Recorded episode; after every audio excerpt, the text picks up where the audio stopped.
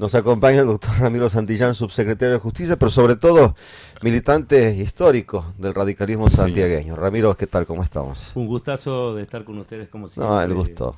Eh, para mí es un placer estar aquí en la radio y en, todos los medios de este multimedio. Para mí es un modo permanente de ejercitar esta, vocación que tiene uno de de por lo menos dar una opinión y, tratar de que la gente nos, nos, entienda, nos escuche y sepa por dónde estamos transitando.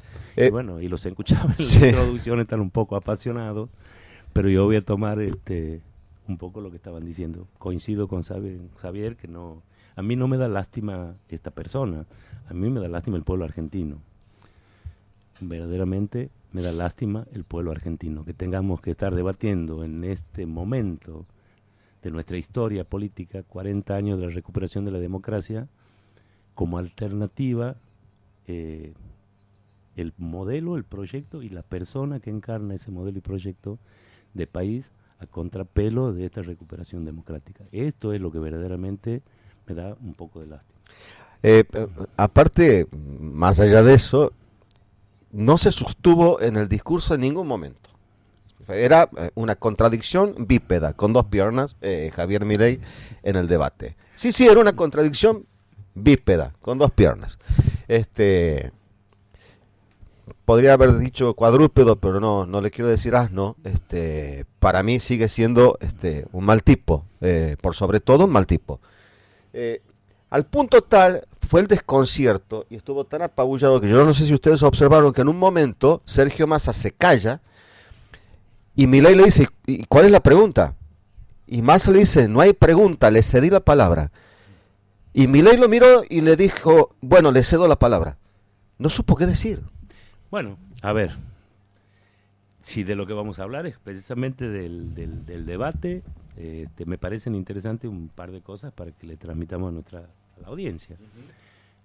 Primero que nosotros no estamos aquí para esclarecer a la audiencia, la audiencia propiamente dicha tiene todas las herramientas por sí misma para haberse dado cuenta de lo que, lo que ha sucedido anoche. Pero, a ver, ya que estamos en análisis, tengamos, tenemos que decir claramente de que no ha hecho otra cosa este debate que evidenciar la realidad. Eh, un candidato al que por supuesto nosotros sostenemos y adherimos como proyecto político, que tiene formación política, que tiene formación de gestión, que tiene historia, que se ha preparado para lo que está haciendo, que sabe de lo que está hablando, que tiene una propuesta, que tiene un proyecto, que ha convocado del mejor modo en que se puede convocar a la ciudadanía argentina a un proyecto de unidad nacional, que abre las puertas de su espacio a, otros espacios para que integren posteriormente su, su gabinete, su gestión, es decir, propuestas tiene propuestas económicas, anoche las ha dicho clarito, tiene propuestas políticas, tiene propuestas en materia de derechos humanos, tiene propuestas en materia de educación, de salud, es decir, en todos los temas que son de interés para la sociedad. Este es uno de los candidatos. El otro candidato representa una fuerza que no es fuerza, eh, es un emergente social, que ya lo hemos conversado alguna vez que hemos estado aquí en el programa, producto de, mm, digamos, de aciertos de campaña como marketing mm. eh, y de desaciertos nuestros como clase política, como mm, proyecto militante, como espacios que nosotros hemos querido conquistar a lo largo del tiempo. Entonces lo que se ha hecho evidente es de que hoy eh, la política se discute de distintas maneras. Pero por suerte, por suerte, en medio de todo esto que es tan negativo, eh, lo que vuelve a aparecer en escena es que en, gestión de cualquier índole, deportiva, religiosa, política, cultural, no se puede improvisar. Mm. No es para improvisados. Y lo que se ha puesto claramente visible es que esta persona es una persona absolutamente improvisada, desconoce el funcionamiento del Estado, desconoce los intereses reales de la gente, los desconoce. Pero es muy sencillo, no hay manera que no los desconozca porque nunca ha transitado por los lugares en que transita la gente. Pero desconocía, uh, Ramiro, desconocía lo básico. a ver, que el comercio internacional no lo regula el sector privado. Es una verdadera vergüenza en la boca de un candidato a presidente que llegamos a un balotaje, además.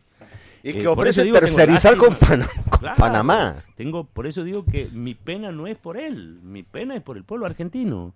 Que hayamos llegado en este, repito, en este momento precisamente de la historia, a tener que estar eh, los ciudadanos argentinos optando entre estas dos alternativas, que no son alternativas, la alternativa es una sola, vamos a decirlo claramente. Lo otro ni siquiera es una alternativa. Eh, a mí, verdaderamente, yo lo- en la última vez que hemos estado, que creo que ha sido en la Feria del Libro, eh, yo les decía que por ahí, de todos estos episodios que han sucedido a lo largo de esta campaña electoral, había momentos en que me sentí un poco avergonzado. Con esa vergüenza que no es propia, es vergüenza ajena, ¿no? Me sentía que fue el momento en que aparecieron estas nuevas alianzas, en esta, estos saltos en la política que son tan obscenos este, por parte de, de una de las candidatas que, que habían llegado a esta instancia. Luego estas reuniones entre gallo y medianoche a espalda, de, inclusive de su propia gente, por parte de Milei con Mauricio Macri. Bueno, en fin, yo les decía a los amigos, en esa ocasión no estaba Javier, que, que me daba vergüenza, me sentía avergonzado. Porque me avergüenza que la gente, el ciudadano común, piense o pueda llegar a pensar que eso es la política. O que esos debieran o son los dirigentes políticos. No, no son, no es eso, no es eso la política y no somos eso quienes parti- participamos con convicciones, con vocación, con vocación de servicio, desde siempre en, en la actividad política. Sí, eh, yo creo que eh, fundamentalmente y esencialmente un, un debate presidencial es un show televisivo. Mm. Y que poco puede llegar a mover el amperímetro en términos de un debate como el anterior, por ejemplo. Pero creo que este sí puede modificar muchas cosas, porque fue notorio y fue evidente. El desconcierto de Milei, este, su esfuerzo por no salir de sus cabales, este, y la pericia que tuvo Sergio Massa, no solo en, en- en liderar y llevar el debate por los cauces que pretendió llevarlo y lo logró, sino en ponerlo en evidencia, este, en, en- en su ignorancia a su contrincante. Es ¿no? Eso no, se, muy no, se, no se puede debatir con No sé, algún, algún periódico publicó final abierto, no sé, final abierto de qué vieron, otro debate. Este, No- no se puede- La, la verdad, fue un masazo, como dice La tapa del Nuevo Diario. no se puede debatir con tantos tosedores, Javier. Ese es el problema. Bueno, eso todo fue esto. genial. Es- más, si lo hubieran hecho como Sí. estrategia, eso es muy gracioso. hubiera sido genial. Contratar un coro de tosedores para interrumpirlo. Mire, a ver, quiero decirles para que también escuche y sepa la audiencia.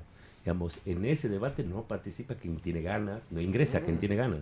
Ingresan personas de, con reconocimiento en lo académico, eh, bueno, en lo político, en lo institucional, en, en- en dif- diferentes estamentos de la Público sociedad selecto. Con, valor, con Pu- valor. público selecto. pero no ingresa cualquiera, es decir, no entra una barra brava de Tosedores hinchada. no hay. No, no, tosedores posiblemente puedan estar en otros lugares, no sé dónde estarán. Bueno, a ver, yo creo que siempre tiene, por ahí expresa él y manifiesta un, un- que lo desestabiliza un poco cualquier tipo de ruido que lo saque de su eje, ¿no? Ya lo hizo en algún canal de televisión y demás. Es que es Yo difícil, es difícil. caracterizar qué es, no- No, difícil. me corresponde, ¿no? Es, es difícil, es difícil porque el tipo siente voces. ¿Te imaginas? Si siente voces en la cabeza y alguien le tose en la platea, se le hace. No, pero estoy diciendo esto no es ironía. Bueno, tipo siente bueno. voces. Entonces, ¿Cómo hacemos con eso? Y te tosen en la platea. Y te habla el perro muerto. Es mucho. Pero, ver, acordar al niño aquel de la película que decía a veces escucho voces. es- es-. Sexto sentido, ahí está. sí, ¿Cómo vio la ver, no me- propuesta? No, no, a ver, que él escuche las voces en el contexto de un debate o luego que se fastidie o que lo saque de eje alguna tos que sea la explicación de su pésima performance y haber desnudado sus incapacidades es un detalle. Yo quiero que, a ver, que nuestra audiencia en este momento reflexione y piense si en un debate esta persona, en un debate, ¿eh? con, con condiciones acordadas, con eh, absolutamente de acuerdo las partes, etcétera, tiene estos momentos tan complicados. Imagínense si le tocara conducir el país, sentarse a conversar, no digo a negociar, conversar con diferentes sectores de la Sí. economía, de Sí. la cultura, de la a ver, ¿cuál sería su respuesta? No quiero pensar lo que sería si tuviera que salir a hacerlo a nivel internacional. Más allá que él diga que eh, las relaciones internacionales son inexistentes para su modelo, que lo tienen que hacer los ciudadanos, cosa que es de un profundo desconocimiento, no solo de la política, de la ley, absolutamente. Y fíjese, tiene algún detalle paradójico, yo me quiero detener ahí un segundito, si me permite. Sí. Todos los países, hablando de esto que él decía, ¿no? ¿Por qué regulaciones? ¿Por qué el Estado tiene que negociar el comercio exterior y demás? Todos los países que pone él como emblema de su modelo político, Estados Unidos, Inglaterra, Israel, tienen enormes regulaciones en materia de importaciones y exportaciones. Se me hace, enormes que, esa, se me hace que esa materia no... No la aprobamos. No la esa, esa y ninguna. No, de economía no sabe nada, hay gente que todavía le sigue rindiendo culto. Evidentemente no son lo, menores. lo desconoce. ¿Cómo? No son menores. Es grave, lo desconoce. ¿Cómo? Porque le, reiteradamente Massa le, le le, le, le, hizo la, la y, y, reiteradamente ah, bueno. la respuesta fue es cuestión de los individuos. Bueno, pero fíjese lo que con qué cerró la respuesta. Y bueno, de última, los particulares harán negocios, triangularán los negocios. Bueno, eso es un horror. bueno, si dijo que Al Capone es un héroe alguna claro, vez, claro, bueno. que se puede esperar. La, la gran pregunta, a ver, la, la sociedad no es tonta. ¿Presidente de qué estado va a ser Javier Milei? ¿O quiere ser Javier Milei si no cree en el Estado? Esa correcto, es la pregunta. Correcto, correcto. Esta es una pregunta de base. Que tome el poder por asalto, que es lo mismo, este, cual Barba Roja o, este, o Francis Drake, este, y, y no se haga el, el, el demócrata este, para presidir qué Estado si lo quiere destruir. ¿Qué Estado va a presidir? ¿Presidente de qué, de qué Estado va a ser? La inestabilidad de Milei llega a tal punto de ponerla a Margaret Thatcher en un papel preponderante como... Uh -huh. Eh, la analogía es mucho más grave todavía. La, sí, la analogía es mucho más grave. Mucho más grave.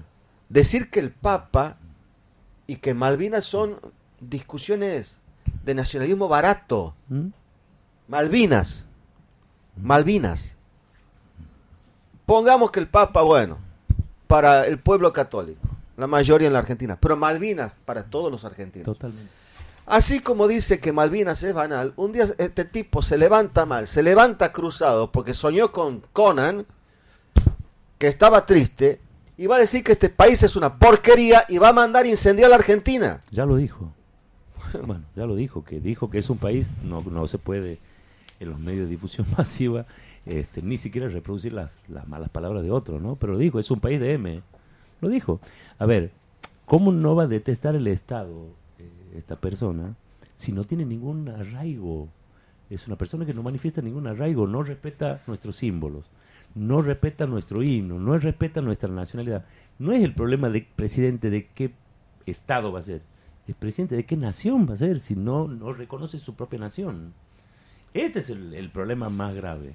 Comparar la guerra de Malvinas, la intervención de Margaret Thatcher, con la, la intervención de Cruyff y de Mbappé. Bueno, ya nos está mostrando no, no, quién es. Perdón, Ramiro, eh, y sos abogado. Y sos abogado. Sacar el Estatuto de Roma. Sí, bueno. Para hablar de la pandemia, bueno. me parece de loco. Es, es una locura bueno, lo, bueno. lo, que está diciendo. Un genocidio, es decir, el aislamiento preventivo obligatorio fue un genocidio es un desconocimiento, bueno, primariamente es un desconocimiento del y derecho. Saque el Estatuto de Roma, que es un estatuto creado para regular los crímenes de guerra. Claro, de todas, bueno, de todas formas. Es un desconocimiento Antes, en primer lugar del derecho. Más allá del desconocimiento. Lugar, más importante es un desconocimiento político, absolutamente es un desconocimiento más, político. Más allá del, del desconocimiento del derecho, igual tomó una argumentación de la que hizo bandera la oposición, particularmente Juntos por el Cambio, durante toda la pandemia. Eso que él dijo es lo que Juntos por el Cambio mantuvo es Junto por el Cambio quien martilló a través de los medios que lo acompañan, Clarín en La Nación, la idea de que el aislamiento era una locura y que no correspondía ante una situación como la pandemia. Ellos, ellos fustigaron a toda una sociedad con una idea que para nada tenía un arraigo en algún un sustento, un arraigo o un sustento científico médico. No lo tuvo nunca.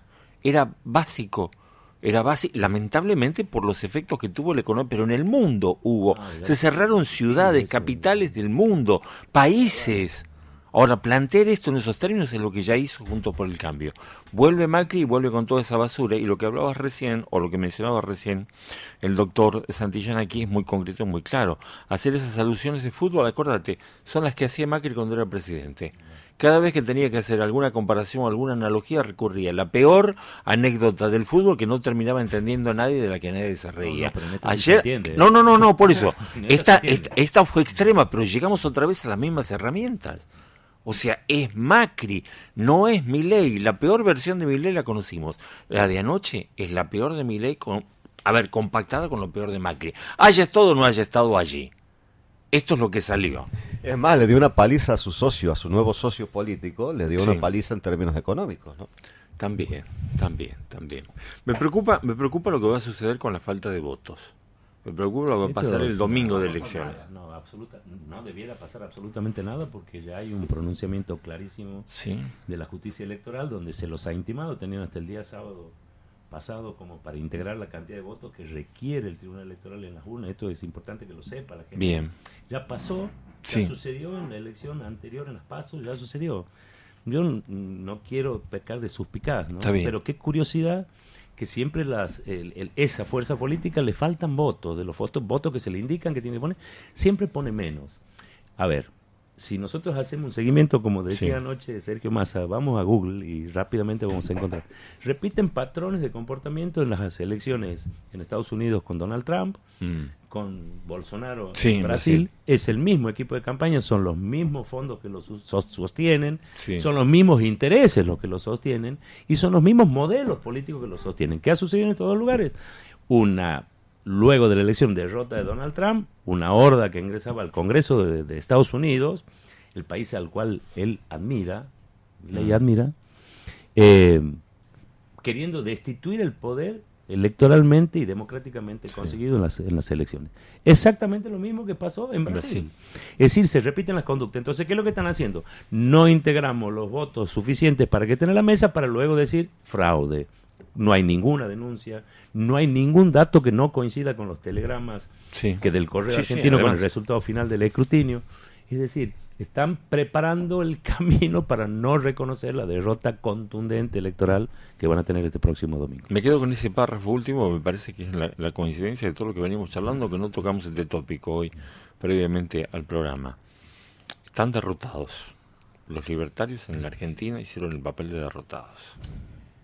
Eh, Ramiro, te consulto algo que a mí también me llamó la atención y me gustaría tu opinión al respecto. Dos cuestiones que tienen que ver puntualmente con un poco la función que vos tienes en Santiago del Estero. Una, cuando mi ley no reconoce la diferenciación en un mismo tema, comete dos errores importantes. De, tema de seguridad. Como la otra, el tema de seguridad. Ah, un horror tema Fuerzas Armadas, Fuerza de Seguridad. un horror. No diferencia. Un horror.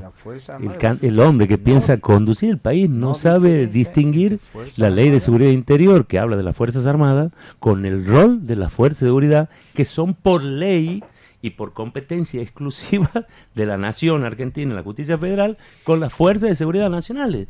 Bueno, es para qué está uno y otro? Pero es un desconocimiento es, es imperdonable, es imperdonable, no, no eh, demuestra, a ver, lo voy a decir con las palabras, me estaba midiendo, estoy tratando de medir, es un inútil, es un inútil. No es un insulto, Ramiro. Inútil, Real Academia Española de la Lengua, no útil. Claro. Es, eh, y es un inútil. Es un inútil. Para, mí, le agregaré un incapaz.